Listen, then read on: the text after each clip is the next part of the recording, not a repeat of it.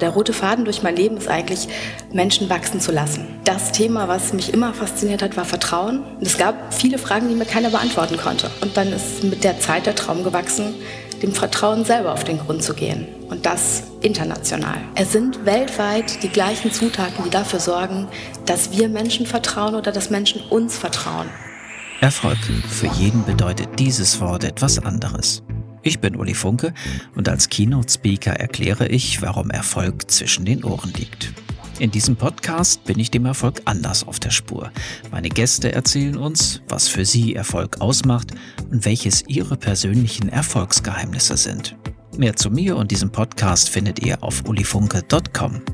Dieser Podcast wird präsentiert von Narando. Mit Narando verwandeln Sie Ihre Blogposts in interessante Audiobeiträge, von echten Sprechern vorgelesen Mehr Infos auf narando.com. Meine Reise dem Erfolg auf der Spur führt mich heute in das wunderschöne Münster. Da halte ich mich in der Regel nur auf, wenn ein wunderschöner Weihnachtsmarkt in Münster ist. Das hört mein heutiger Gast, Eva Schulte-Ausdom, sehr gerne, dass man nur zu Weihnachten nach Münster kommt. Sie ist Wahlmünsteranerin. Richtig. Herzlich willkommen im Podcast, dem Erfolg auf der Spur. Vielen Dank, Uli. Vielleicht ganz kurz der Werbeblock für Münster. Was ist toll an Münster, außer diesem sehr schönen Coworking Space direkt am Wasser, in dem wir uns heute befinden? Münster hat den wunderschönen Aasee. Ähm, eine Runde darum sind ungefähr sechs Kilometer. Man kann es auch auf neun ausweiten. Mein absoluter Lieblingsort. Also mit Freunden dort zu grillen oder morgens joggen zu gehen, ähm, das ist echt Naherholung pur. Ansonsten, ich mag die Menschen sehr. Also man sagt ihnen oftmals nach, sie sind so ein bisschen steif.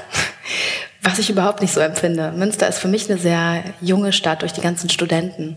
Sehr offen und wir waren vor einiger Zeit der einzige Wahlkreis, in der die AfD keine 5% bekommen hat. Ich glaube, auch das zeichnet Münster aus. Warum habe ich dich gebeten, Gast zu werden für meinen Podcast? Du beschäftigst dich indirekt mit dem Thema Erfolg. Mhm. Das große Wort, das dein großes Thema geworden ist, ist Vertrauen. Vielleicht erzählst du ein bisschen selber zu dir etwas, zu deinem beruflichen Werdegang, persönlichen Werdegang, bevor mhm. wir dann zum Thema Vertrauen kommen. Gerne. Also ich bin von Haus aus Wirtschaftspsychologin. Ich habe, oh, ich überlege, Mitte der 2000er Wirtschaftspsychologie studiert, äh, im Bachelor, habe dann ein Stipendienprogramm bekommen, bin danach in einer Unternehmensberatung eingestiegen, es war immer alles, also der rote Faden durch mein Leben ist eigentlich, Menschen wachsen zu lassen. Ich habe in einer Unternehmensberatung gearbeitet, die ähm, als Kernaufgabe hatte, eben Menschen zu unterstützen, in ihrer Aufgabe zu wachsen, besser zu werden in dem, was sie tun. Einige sagen Personalberatung, es war eher umfassender, aber der Mensch im Mittelpunkt. Und zwar nicht nur als Slogan, sondern als das, was man täglich gemacht hat. Dann habe ich ein Jahr an der Uni verbracht in Bochum, an der Ruhr-Uni und war äh, Projektleitung für ein internationales Projekt, ähm, war viel unterwegs, also kaum zu Hause. Und auch da ging es wieder um das Thema Menschen entwickeln. Danach äh, habe ich meinen Master fertig gemacht, bin noch mal zurück in die Unternehmensberatung und habe dann gemerkt, so irgendwie mich reizt noch mal was Neues. Und ich wusste sehr genau, was ich wollte. Ich wollte nämlich das Thema Führungskräfteentwicklung noch mal stärker vertiefen. Und dann bin ich in, äh, zu einer großen Versicherung, zu einer großen deutschen Versicherung gewechselt und habe da das Thema Führungskräfteentwicklung gemacht. Das heißt, ich habe äh, mit, äh, mit einem sehr kleinen Team die komplette Führungskräfteentwicklung neu aufgebaut. Für ein Unternehmen mit 10.000 Mitarbeitern äh, wirklich von der Pike auf nochmal alles neu aufgesetzt und war dann selber auch drei Jahre als Führungskräfte, Coach und Trainer unterwegs. Letztendlich das Thema, was mich immer fasziniert hat, war Vertrauen. Und ich hatte schon mit 18, das, das, höre ich dann heute von meinen Freunden, die immer so sagen, naja, also du hast ja immer gesagt, du wirst irgendwann genau das machen. Ähm, ist dann schön, wenn das wirklich irgendwann stattfindet. Ich habe dann mit Anfang 30 entschieden, dass ich dem Thema Vertrauen nochmal sehr genau auf den Grund gehen möchte. Und zwar selber. Dass all die Forschungen, die ich gemacht habe über mehr als zehn Jahre, also ich habe jeden Artikel, den ich finden konnte und äh, lesen konnte, aufgesogen und je mehr ich gelesen habe, desto mehr Fragen tauchten auf. Und es gab viele Fragen, die mir keiner beantworten konnte. Kein wissenschaftlicher Artikel und ich hatte da auch keinen Ansprechpartner. Und dann habe ich viel recherchiert, aber Google spuckt eben auch nicht alles aus. Und dann ist mit der Zeit der Traum gewachsen, dem Vertrauen selber auf den Grund zu gehen. Und das international. Das hast du dann gemacht. Du hast ähm, ein Projekt gegründet, das World Trust Project. Kam das danach? Kam das davor oder war das der Startschuss? Die Idee für das Projekt, die ist zehn Jahre alt. Also die war zum damaligen Zeitpunkt zehn Jahre alt ich fand Vertrauen immer spannend und habe im Studium gemerkt, wie wichtig Vertrauen für Unternehmen ist. Also ich habe Wirtschaftspsychologie studiert, was heißt, dass ich mich eben mit den Menschen in Unternehmen beschäftigt habe. Was führt dazu, dass sie sich wohlfühlen, dass sie gute Leistungen erbringen, dass sie gesund bleiben, dass sie auch über 55 plus noch volle Leistung bringen können? Und so das Thema lebenslanges Lernen, Work-Life-Balance, New Work, das hat man damals noch anders genannt. Aber ähm, das war eigentlich immer das Thema. Und das Spannende für mich war, dass wenn ich rückblickend gucke, was habe ich gemacht in meiner Arbeit mit Führungskräften, mit Teams, aber auch als Berater für, für ganze Unternehmen. Also seit 2013 bin ich selbstständig. Da war Vertrauen immer das Thema, was unter allem lag.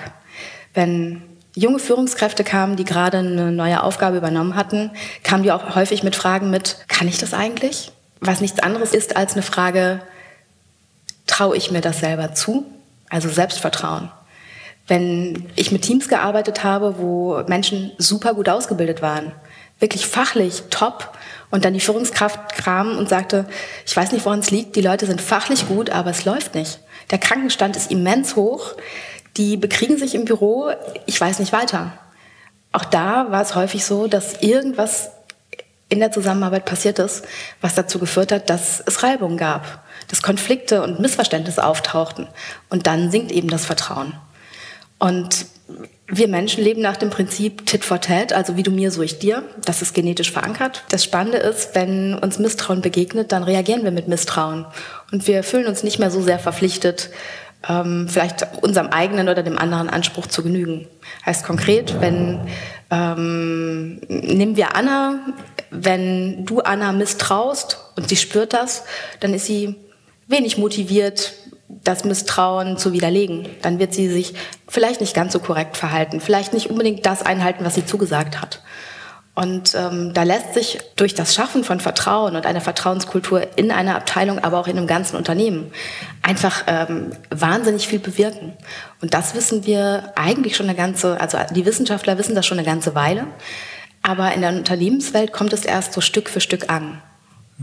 Es ist grundsätzlich ja auch, und das war für mich eigentlich auch so ein bisschen mit die Motivation, mich wesentlich stärker für Neurowissenschaften, Hirnforschung zu interessieren. Ähm, wir gehen oder sind viele Jahre von diesem rationalen Mensch ausgegangen. Mhm. Die Rationalität entscheidet alles. Äh, wir können alles kontrollieren. Wir haben alles im Griff.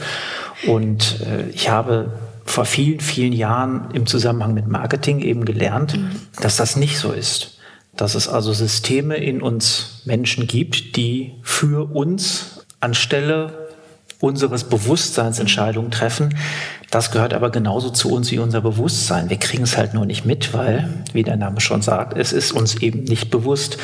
Und das, das fand ich sehr spannend. Und in dem Zusammenhang habe ich auch früh festgestellt, dass Vertrauen so eine Art Bindeglied ist, was an sehr vielen Stellen immer wieder auftaucht. Und ich finde das toll, dass du Selbstvertrauen damit reinnimmst, weil wenn ich eins mittlerweile auf meiner Suche nach Erfolgsrezepten mitgenommen habe, dann ist es definitiv Glaube an dich selbst. Und in meinen Vorträgen oder vielen meiner Vorträge ist das die letzte Folie, die kommt.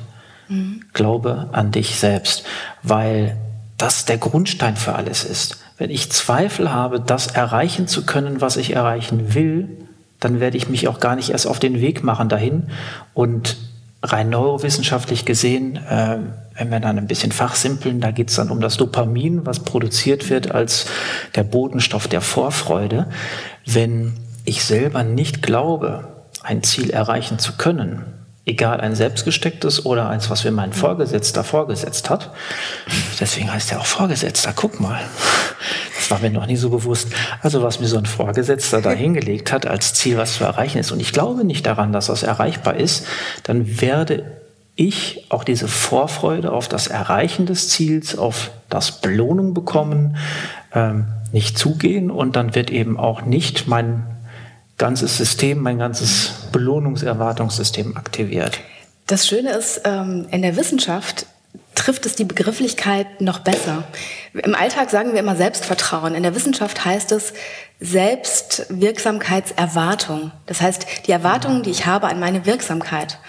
Und ähm, das, was ich rausgefunden habe in über 350 Interviews in neun Ländern. Also mit wem, vielleicht nochmal, mit wem habe ich gesprochen? Ich habe nicht nur irgendwen interviewt. Ich habe mir vorher sehr genau überlegt, ähm, in welche Teile des Themas Vertrauen will ich eintauchen, ähm, welche Experten gibt es dazu weltweit und habe mir ähm, gut 40 Forscher rausgesucht, wo ich gesagt habe, mit denen spreche ich. Aber nicht nur mit Forschern, sondern auch mit Leuten aus dem Bereich Wirtschaft, Politik, Medien und Menschen wie du und wie ich weil jeder von uns hat seine eigene Geschichte. Und so habe ich das genutzt, was viele Forscher schon in Studien mit teilweise Hunderttausenden erforscht haben, habe die Menschen interviewt und da, ich sag mal so, diese Metastudien mir nochmal angeguckt, habe aber eben auch mit Menschen gesprochen, die sehr nah dran sind, die in Unternehmen arbeiten, die große Unternehmen führen, die zum Beispiel einen Konzern führen oder auch ein kleines Startup, um mehr, mehr auch zu verstehen, wie wirkt Vertrauen in der Praxis. Das Spannende für mich war, dass die Forschung zeigt, und das ist auch das, was mir die Unternehmer oder Menschen ähm, auch auf der Straße in ihren eigenen Geschichten erzählt haben. Vertrauen ist die Basis, um anderen Menschen zu vertrauen. Also es beginnt immer bei uns selbst. Wer sich selber nicht vertraut, der ist wissenschaftlich bewiesen nicht in der Lage, anderen Menschen zu vertrauen. Der wird zweifeln, der wird zögern, der wird hadern. Und das macht das Leben verdammt anstrengend. Und dann geht so viel Energie flöten, die wir für Erfolg einsetzen könnten die Frage ist dann auch, was bedeutet Erfolg eigentlich? Also ich, ich denke, da kommen wir auch noch hin. Mhm. Ähm, aber Misstrauen kostet uns Energie, Zeit und Nerven. Und das nicht wenig. Und es macht uns nachweislich krank. So, und wenn wir eben mit dem Selbstvertrauen starten und da gut aufgestellt sind, und das kann man heute, man weiß aus der Forschung, man kann es lernen und trainieren. Selbst wenn jemand wirklich auf die Nase gefallen ist und ähm, von sich vielleicht sagt, so, er hat so ein Selbstvertrauen, das ist wirklich minimal. Das kann man lernen, das kann man trainieren. Man muss einfach nur wissen, wie. Und da weiß man heute aus der Neurowissenschaft, was passiert im Gehirn, wenn man bestimmte Dinge tut, also zum Beispiel bestimmte Übungen, bestimmte Affirmationen, aber auch, ähm, wie kann man eigentlich durch simple, einfache Denkvorgänge, also ich bin großer Freund des Erfolgstagebuchs, nicht um zu sagen, ähm, hey, wie cool bist du, sondern um präsent zu haben, welche kleinen Erfolge man in, im Alltag erlebt. Egal, was Erfolg für einen bedeutet.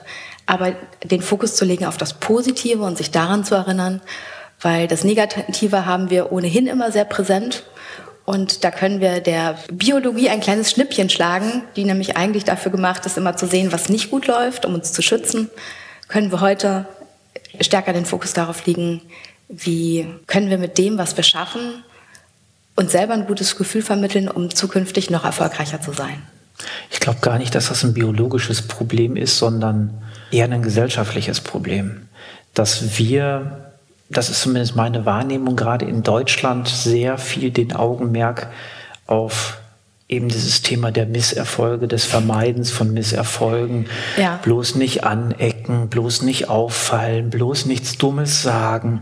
Das ist schon etwas, ich mag das nicht gern so sagen, typisch deutsch, aber das ist etwas, was ich so in unserer Gesellschaft selber mitbekommen habe, selber erlebt habe, was mich auch selber teilweise eben auch geprägt hat. Und ich glaube, dass jetzt rein biologisch gesehen dieses Thema eigentlich sehr gut ausgewogen sind, wenn die Einflüsse von außen relativ neutral sind, dass wir Menschen eben auf der einen Seite um uns zu schützen, versuchen, gewisse Dinge zu vermeiden, dass wir auf der anderen Seite aber eben auch dieses tolle Belohnungserwartungssystem mitbekommen haben, mhm. äh, dass unser Körper in der Lage ist zu erkennen, das war jetzt was Tolles. Diese Signale des Körpers überhaupt zu erkennen, das ist bei vielen Menschen auch verloren gegangen. Die trauen sich gar nicht mehr auf ihr Bauchgefühl zu hören und das, was der Körper ihnen eigentlich über ihre Emotionen mitteilen will, dass das wichtige Signale sind und das dann zu erkennen. Und ähm, Insofern finde ich das auch spannend, die Frage, warum bist du durch die ganze Welt gereist und hast eben nicht gesagt, wir haben hier in Deutschland auch viele tolle Experten, sondern du hast ja ganz bewusst gesagt, ich gehe mhm. auch in andere Kulturkreise, in andere Gesellschaften. Ich nehme mal an, weil Vertrauen dort vielleicht auch eine ganz andere Rolle spielt oder anders gelebt wird. Also die, die Idee meines World Trust Projects war, ich wollte Vertrauen besser verstehen. Und je mehr ich darüber gelesen habe, desto mehr Fragen hatte ich. Und dann bin ich darauf gestoßen, dass es ein internationales Ranking gibt über Vertrauen. Also es gibt verschiedene Rankings, aber es gibt eben die größte weltweite Wertestudie, das ist der World Value Survey. So ziemlich alles, was wir heute über, über Glück im Vergleich lesen oder über Hilfsbereitschaft im Vergleich zwischen Ländern, hat ihren Ursprung eigentlich in dieser Studie. Daraus ist dann irgendwann auch der World Happiness Report resultiert, der nochmal tiefer geht, wo es um Glück auch international geht. Aber letztendlich war das so der Kernausgangspunkt, wo ich dachte, stark. Also man kann Vertrauen zwischen Ländern vergleichen, den Vertrauenslevel natürlich im Durchschnitt von Menschen. Dann habe ich mir angeguckt, wie misst man eigentlich Vertrauen? Und äh, dann habe ich gedacht, naja, wenn ich wissen will und lernen möchte, wie A, Vertrauen funktioniert, B, wie wir die Vertrauensfallen im Alltag vermeiden und C, vertrauensvollere Beziehungen aktiv gestalten können, sie nicht dem Zufall überlassen, wenn wir verstehen, wie es funktioniert, dann können wir es nämlich anwenden. Nicht als Methode, sondern als Haltung heraus. Dann wird es uns doch allen besser gehen, weil Vertrauen, das zeigt mir die Wissenschaft, macht nicht nur glücklich und zufrieden, sie verlängert das Leben. So, und Menschen, die vertrauen, haben sogar besseren Sex. Also nicht meine, meine Sichtweise, sondern das ist das, was die Forschung zeigt. Und das war irgendwann so der, der Antreiber, dass ich dachte, es gibt so viel positive Wirkmechanismen von Vertrauen. Das hat sich keiner so international angeguckt. Und wenn ich lernen will, wie es funktioniert, dann doch am besten von den Menschen, die es schon können. Da war Deutschland von etwa 90 Ländern auf Platz 20. Ist jetzt nicht schlecht, ne? gar keine Frage. Wir sind da, glaube ich, ganz gut dabei im internationalen Vergleich, ist aber auch jetzt nicht die Spitze. Und als ich dann gesehen habe, dass Vietnam und der Iran vor uns liegen, habe ich mich gefragt, wenn die Länder ein so viel deutlich höheres Vertrauen haben als wir Deutschen hierzulande, also es geht immer um zwischenmenschliches Vertrauen. Mhm. Was machen die anders? Was können wir von denen lernen? Und dann bin ich losgezogen, also tatsächlich zwei Jahre lang ähm, immer wieder einzelne Reisen gemacht, war in neun Ländern, also in Vietnam, Kanada, den USA, in Schweden, der Schweiz, Dänemark, Niederlande, Norwegen und auch hier war ich unterwegs. Bevor wir darauf eingehen, wie misst man denn jetzt Vertrauen? Kann, kann man es kurz erklären ja, oder ist das kompliziert? Ähm, also äh, es gibt unterschiedliche Tiefen, wie man Vertrauen messen kann. Das zwischenmenschliche Vertrauen wird eigentlich mal mit einer standardisierten Frage gemessen und die dann nochmal in andere Fragen untergliedert wird.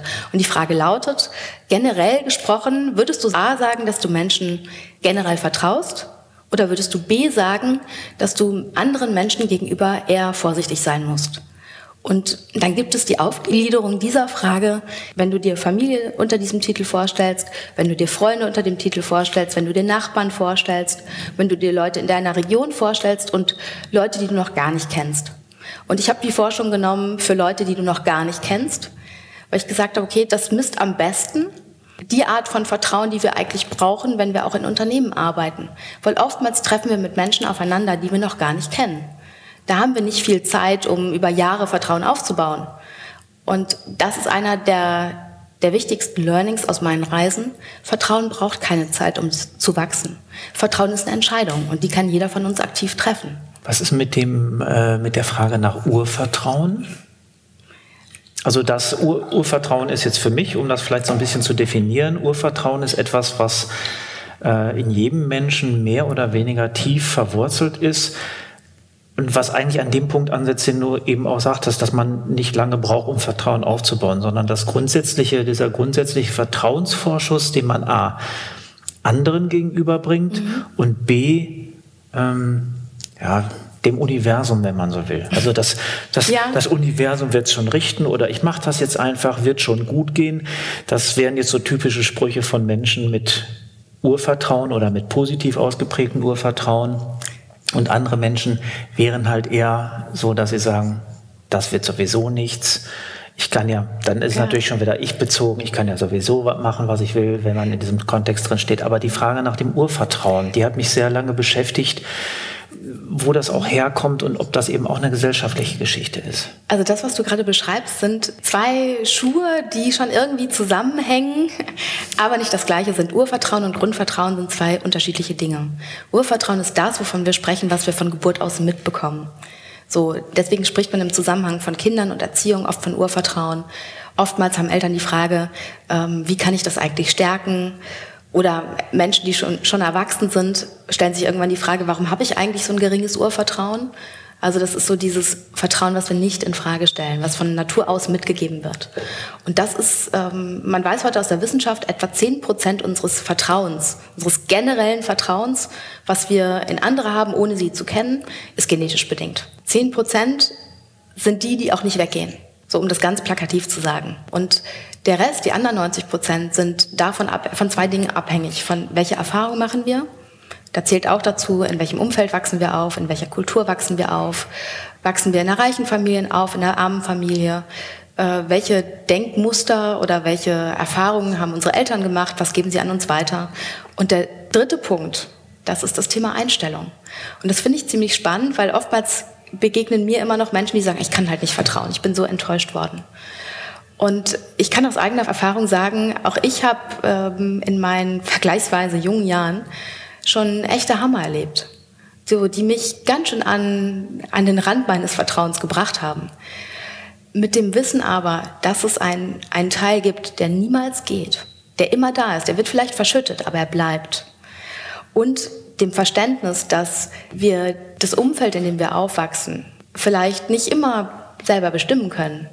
So, wir werden in eine Familie hineingeboren, wir werden in einem Land groß, was wir uns nicht aussuchen. Ähm, ein Stück weit ist vielleicht auch unser Weg vorgezeichnet mit dem, was unsere Eltern für eine Idee für uns haben oder welchen Freundeskreis wir haben. Den Teil, den wir komplett selbst in der Hand haben, ist die Art und Weise, wie wir darüber denken. So das Thema, ich mag den Begriff nicht so gerne Mindset. Ich bin eher so ein Freund von deutschen Worten.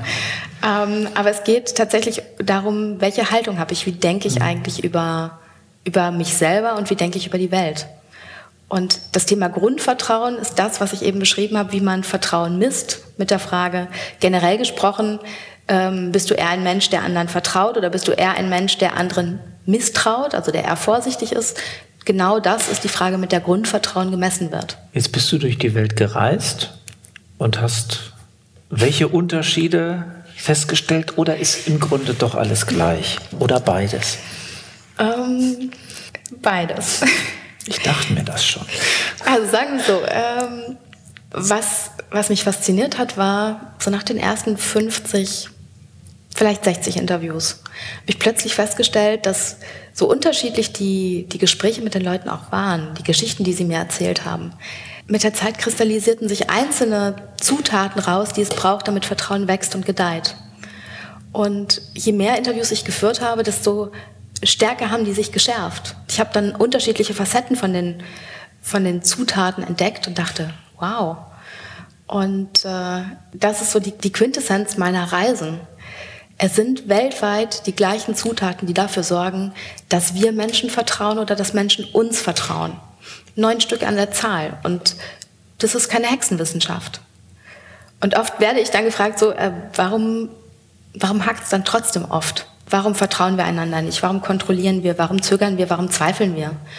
Es gibt viele Gründe. Ich glaube, ein Punkt ist, dass wir uns oftmals nicht bewusst sind, worauf es bei Vertrauen ankommt. Weil wir uns erst Gedanken darüber machen, wenn es fehlt. Dann vermissen wir das und dann tut's weh. Und dann überlegen wir, wie kriegen wir es wieder? Und ich bin Freund davon, ähm, Prävention statt Intervention, also im Vorfeld eine gute Beziehung zu legen und stabil aufzubauen und gut miteinander umzugehen, anstatt am Ende die Feuerwehr zu spielen. Das gilt für Unternehmen genauso wie für Freundschaften und Partnerschaften. Ich glaube, Vertrauen ist auch so eine Sache, die man, ja, im Grunde genau wie du sagst, man nimmt es nicht wirklich wahr. Es ist, es ist einfach so da oder ist eben nicht da. Ähm, das ist genauso wie manche Körpergefühle, die man hat. Das ist halt einfach so da oder ist eben nicht da. Und wenn man krank wird, merkt man, da stimmt was nicht. Und wenn es bestimmte Lebensereignisse gibt, wo man dann plötzlich feststellt, da ist irgendwas mit dem Thema Vertrauen.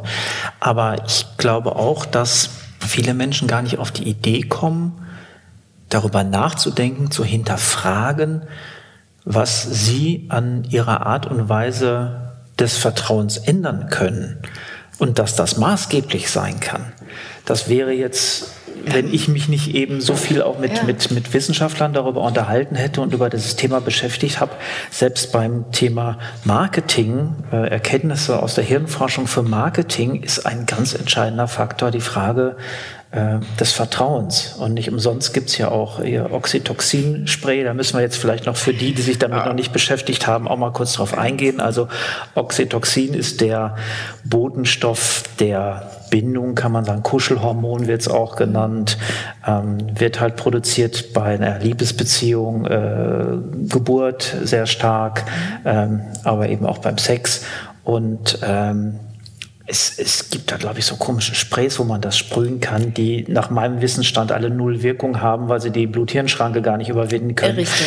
Ähm, insofern auch wieder Geldmacherei. Aber um auf das Thema Marketing zu kommen, letztendlich geht es ja auch darum, für mich als Marke, wenn ich eine Marke habe, wie kann ich so ein starkes Vertrauen erzeugen bei Konsumenten, um eben eine gute Markenbindung zu kriegen. Da, insofern ja. spielt selbst da Vertrauen eine Rolle. Um es abzukürzen, also erst nachdem ich mich intensiv damit beschäftigt habe und auch gefragt habe, welche Mechanismen, welche Systeme, welche Prozesse gibt es bei uns Menschen, ist mhm. immer wieder an jeder Stelle Vertrauen plötzlich ins Spiel gekommen. Das Spannende ist, ähm, vielleicht eine kurze Anekdote aus der letzten Woche. Ich habe letzte Woche einen Vortrag gehalten vor 400 Unternehmern. Und im Vorfeld sagte einer, ähm, einer der Auftraggeber ziemlich ketzerisch, naja, Vertrauen ist halt so ein weiches Zeug. Also wir brauchten halt mal ein anderes Thema, so hinter der Bühne. Und dann dachte ich, pff, okay, kann ich einbauen.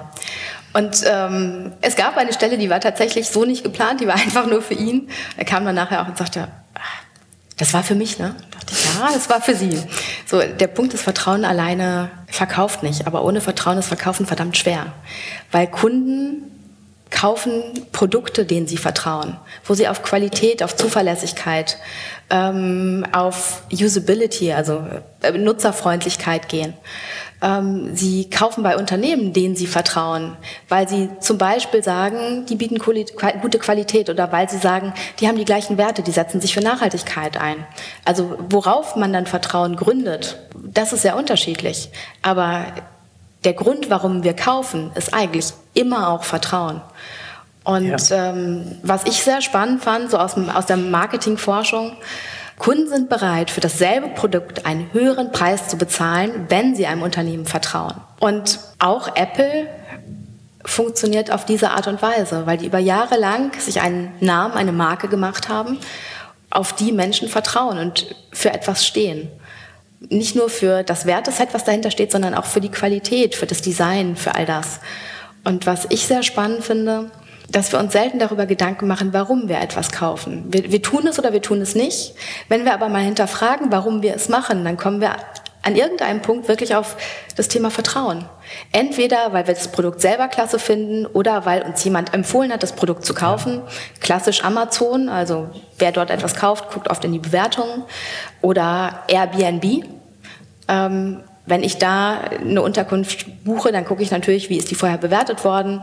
Der Host, der mich dann aufnimmt, guckt, welche Rezension hat, hat Eva denn schon bekommen. Und dann können sich beide entscheiden, wollen sie quasi so eine, so eine Partnerschaft auf Zeit eingehen, also zum Wohnen.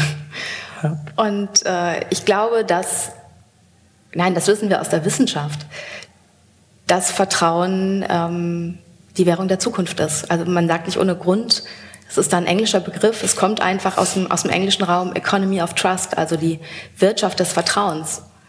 Weil die größten Unternehmen der Welt sind heute die, die nichts besitzen, aber alles haben. Airbnb, Uber, ähm, Amazon. Amazon beispielsweise. All das, was, was auch in der Cloud liegt. Ja, das, das hat kein, wir vertrauen darauf, dass mit den Daten irgendwie gut umgegangen wird. Ob das wirklich der Fall ist, wissen wir nicht. Was ich spannend finde, ist, es gibt eine sehr aktuelle Studie darüber, wie sehr Menschen Empfehlungen gerade im Internet vertrauen. Ähm, und ich bin davon ausgegangen, dass das Vertrauen gesunken ist, weil man eben mitbekommen hat, man kann sich Bewertung kaufen. Mhm. Das ist ja ein ganzer Geschäftszweig geworden. Das Vertrauen in das, das Vertrauen. Vertrauen. zu kaufen oder sich zu erkaufen oder wie auch immer. Ähm, und interessanterweise ist das nicht der Fall, sondern ähm, die Studie hat erwiesen, und die ist aus 2019, mhm. Ähm, dass 60 Prozent der Menschen immer noch Bewertungen vertrauen im Internet, wenn mhm. Produkte, Dienstleistungen, was auch immer bewertet werden. Und das bestätigt definitiv das, was du gesagt hast. Ja. So, ich möchte jetzt natürlich, ähm, ich habe geahnt, dass es ein langer Podcast wird, ähm, aber ich hoffe, unsere Hörerinnen und Hörer haben noch genauso viel Spaß wie ich, weil wir sind noch nicht am Ende. Wir haben äh, einige Sachen noch nicht angesprochen, das müssen wir auf jeden Fall machen. Vertrauen kann jeder, heißt das Rezeptbuch und ich finde das schön, weil das war genau der Gedanke, den ich eben auch hatte, dass es ein Rezept für Vertrauen gibt. Ähm, das ist der Titel deines Buches, mhm. Anfang Mai 2019. Für die, die jetzt hier irgendwann in der fernen Zukunft diesen Podcast noch anhören, da gibt es das Buch schon, aber für die, die ihn jetzt hören, Ende April, Anfang Mai gibt es endlich dein Buch. Genau, am 2. Mai kommt es raus. Vielleicht verrätst du uns trotzdem noch so ein bisschen, ohne dem Buch jetzt zu viel auch vorwegzunehmen, was denn vielleicht so die wichtigsten Zutaten sind für dieses Grundrezept. Vielleicht nur ein, zwei. Was, was wichtig ist, ist Verschwiegenheit. Und das, also es, es gibt einige Zutaten, auf die kommt man, glaube ich, relativ leicht. Ähm, wie zum Beispiel Offenheit ist, ist etwas, was man braucht. Ich nenne es dann Transparenz, weil Transparenz hat für mich noch unterschiedliche Facetten. Aber Verschwiegenheit ist zum Beispiel etwas, wenn ich das in den Vorträgen nenne und auch beschreibe, in welcher Form, wo dann oftmals Staunen kommt und dann Leute später kommen und sagen, ja, es macht Sinn, aber ich dachte mal, Offenheit ist wichtig. Äh, das eine schließt das andere nicht aus. Also äh, ganz konkret, wir vertrauen Menschen, wenn sie verschwiegen sind, wenn sie mit dem, was wir mit ihnen teilen, die Geschichten, die Sorgen, die Nöte, gut umgehen wenn sie es nicht an das schwarze Brett hängen. Wenn die Kollegin, der wir sagen, dass wir gerade zu Hause echt Theater haben, nicht zum Chef rennt und das direkt erzählt. Oder die Freundin auf der nächsten Party mal eben sagt, dass wir Beziehungsprobleme haben. So, all das macht man nicht. Zumindest nicht dann, wenn man möchte, dass Menschen einem langfristig vertrauen. Also, wir vertrauen anderen, wenn sie Geschichten, die wir mit ihnen teilen, für sich behalten. Und wenn sie Geschichten, die andere Menschen egal wer, mit ihnen teilen, für sich behalten. Und wenn diejenigen sich nicht sicher sind, dann fragen die, bevor die zu weit gehen. Da steckt schon so eine Vertrauensfalle drin. Auch darüber spreche ich nämlich in dem Buch, was sind die vielen kleinen Vertrauensfallen, in die wir im Alltag tappen. Und das meistens unbewusst, dass wir uns oftmals zu wenig Gedanken darüber machen, wo wir eigentlich auch Grenzen überschreiten. So, das wäre dann schon, schon der nächste Faktor, also Respekt Wertschätzung, Höflichkeit, Freundlichkeit, all das sind Facetten. Aber ich möchte gerne auf eine eingehen, die, glaube ich, heute aktueller ist denn je und trotzdem immer noch zu wenig gelebt wird. Das ist das Thema Grenzen wahren. So, ähm, und da gibt es ganz unterschiedliche Beispiele. Ich erinnere mich, äh, vor einigen Wochen bin ich durch die Innenstadt von Münster, komme an einem Schaufenster vorbei, sehe ein super schönes Kleid und denke so, das ist meins. So, bei Frauen geht das ganz, ganz schnell. Ich also rein in den Laden, suche das Kleid, finde es, gehe in die Umkleider. Und ähm, ich bin auch dabei, das Kleid anzuziehen. Da kommt dann die Verkäuferin, reißt den Vorhang auf, springt wirklich auf mich zu und sagt, kann ich Ihnen helfen? Ich war völlig perplex, ich wusste gar nicht, wie mir geschah. Und noch ehe ich reagieren konnte, hatte die echt ihre Hände an Stellen meines Körpers, bei denen ich gerne selbst entscheide, wer die anfasst. Und dann ist es mir echt zu bunt geworden. Ich sagte so, stopp, halt. Und die hörte aber nicht auf. Ich sagte, stopp, also ich komme klar. Dann guckt sie mich ein bisschen pikiert an und sagt, sind Sie sicher? Ich so, ja, ich bin sicher. Und dann ging sie. Und das ist so eine von vielen Situationen, wo ich sage, das ist nicht respektvoll, weil da überschreitet jemand eine Grenze. Lange Rede, kurzer Sinn. Ähm, die Frau war respektlos auf vielen verschiedenen mhm. Ebenen. Nämlich, sie hat Grenzen überschritten körperlich, sie ist mir echt zu nahe getreten. Sie hat mir verbal ein Feedback um die Ohren gehauen, was ihr nicht zustand. Weil auch ein Ratschlag kann ein Schlag sein, wenn er zur falschen Zeit und von der falschen Person kommt. Und vielleicht sollten wir ab und zu öfter mal Menschen fragen, ob sie wissen wollen, was wir denken. Das ist nur eine, eine kleine Idee, anstatt immer direkt unsere Meinung zum Besten zu geben. Tappt man da nicht dann in die Höflichkeitsfalle, wenn man die Menschen fragt? Also ich gebe dir grundsätzlich recht, ja. dass, dass es gut ist zu fragen, interessiert dich meine Meinung. Die Praxis hat mich da gelehrt, viele sagen dann ja, meinen nein. Und dann sagt Da sind wir beim Thema Eigenverantwortung. Also ähm, letzte Woche war ich auf einer Veranstaltung, wo ähm, ich sehr viel gutes Feedback gekriegt habe. Also ich hatte Standing Ovations und ich war sehr gerührt. Und dann kam eine Person und wollte mir Feedback geben. Und ich habe gesagt, heute Abend nicht. Vielen Dank. Ich freue mich darüber morgen, aber heute Abend bitte nicht. Ähm, das war keine Absage generell, aber nicht zu diesem Zeitpunkt.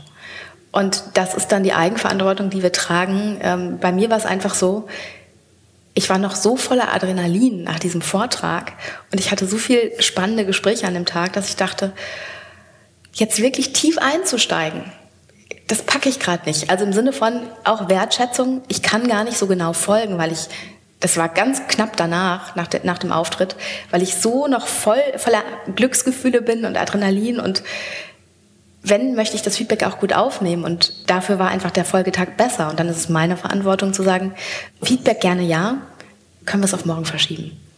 Wäre für mich jetzt auch die passende Stelle für ein Plädoyer, was ich eben auch schon andeutete, mehr auch an sich selber zu denken. Das ist etwas, was ich auch bei vielen Menschen feststelle. Die denken unheimlich viel an andere und denken unheimlich wenig an sich. Ähm, und es ist extrem wichtig, weil du hast das Stichwort schon genannt, Selbstwirksamkeit ist eben auch ein fachlicher Begriff aus den Wissenschaften. Und äh, neurowissenschaftlich ist Selbstwirksamkeit, wenn das, was wir mit Verstand, mit Vernunft, mit Bewusstsein erfassen, in Einklang ist mit dem, was wir körperlich wahrnehmen. Also das Bauchgefühl oder das, die Herzenssache oder wie auch immer. Und wenn das in Einklang ist, dann spricht man da eben von Selbstwirksamkeit. Und das ist jetzt, und dann kommen wir eigentlich zur entscheidenden Frage dieses Podcasts. Ich bin gespannt. Das, das ist für mich Erfolg. Erfolg ist, wenn man eben selbstwirksam sein kann, egal in welchem Umfeld, dann mhm. ist das Erfolg. Und jetzt darfst du sagen, was für dich Erfolg ist. Da sind unsere Definitionen sehr nah beieinander. Äh, ich kannte deine vorher nicht. Für mich ist die zentrale Frage in meinem Leben immer, warum mache ich Dinge? So, was ist mein Warum? Was ist der Sinn hinter Dingen? Und Erfolg bedeutet für mich, Dinge zu tun, die mich meinem Sinn näher bringen, die das, was ich möchte, vorantreiben. Und ähm, mein roter Faden ist und war immer, Menschen wachsen zu lassen. Einen Teil dazu beizutragen, dass Menschen über sich selber hinauswachsen. Das mache ich heute als Coach, als Trainer, als Berater, aber auch wenn ich auf der Bühne stehe. Und ähm, der Vortrag, von dem ich eben gesprochen habe, der hat Menschen so inspiriert, dass sie aufgestanden sind, um minutenlang zu applaudieren. Nicht, weil ich einen Handstand gemacht habe oder weil ich gesagt habe, hey, drei Dinge und ihr werdet erfolgreich, ähm, sondern weil ich auf meine Art gesagt habe, warum trete ich eigentlich an und warum trete ich mit meiner Geschichte an? Warum trete ich für das Thema Vertrauen an? Und und das war für mich der Erfolg. Der Erfolg war nicht der Applaus. Der Erfolg war für mich zu spüren, dass das, was ich möchte, nämlich Menschen zum Umdenken zu bringen, eine Idee in die Köpfe von Menschen zu setzen.